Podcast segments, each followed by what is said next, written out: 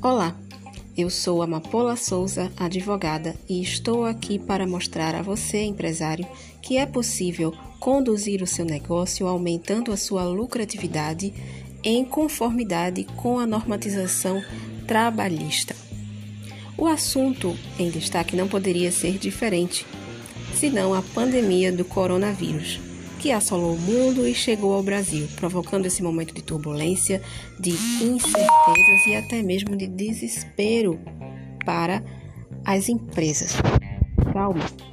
Não é hora de desespero, mas sim de flexibilidade, de equilíbrio e principalmente manter-se completamente informado acerca das medidas que o governo federal vem adotando para contornar esse momento de crise. E é sobre isso que eu estarei falando agora. Sobre as sete medidas trabalhistas eh, descritas na Medida Provisória 927, publicada em 22 de março de 2020, para conter o desemprego diante dessa pandemia. Certo? É, na realidade, eram oito medidas. Dentre elas estará, estaria incluída a polêmica suspensão dos contratos de trabalho. O que seria isso na prática? A empresa suspenderia os contratos, o empregado ficaria sem trabalhar, mas em contrapartida não receberia o seu salário, ok?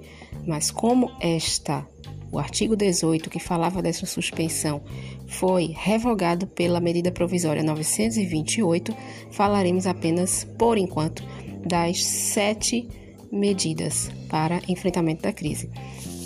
Quais seriam as medidas? A primeira, o teletrabalho, home office ou trabalho em casa. A segunda medida, a antecipação de férias individuais. A terceira medida, férias coletivas. A quarta, o aproveitamento e antecipação de feriados. A quinta, o banco de horas. A sexta, a suspensão de exigências administrativas na segurança e na saúde do trabalho. E a sétima e última, o diferimento do recolhimento do Fundo de Garantia por tempo de serviço.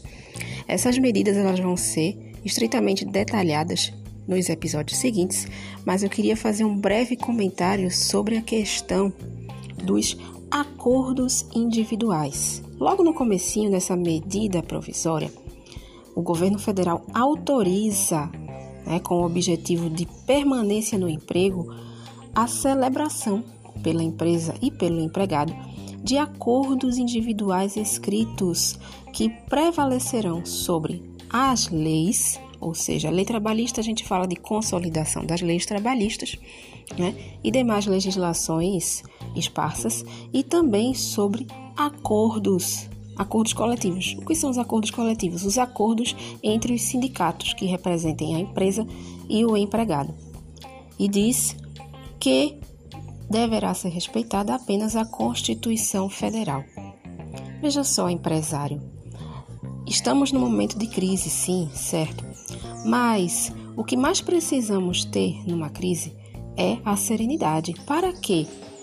Para que você lá na frente, quando essa crise passe, quando essa crise acabe, acabe você não tenha mais prejuízos do que você teria com a medida que você deveria tomar ou não.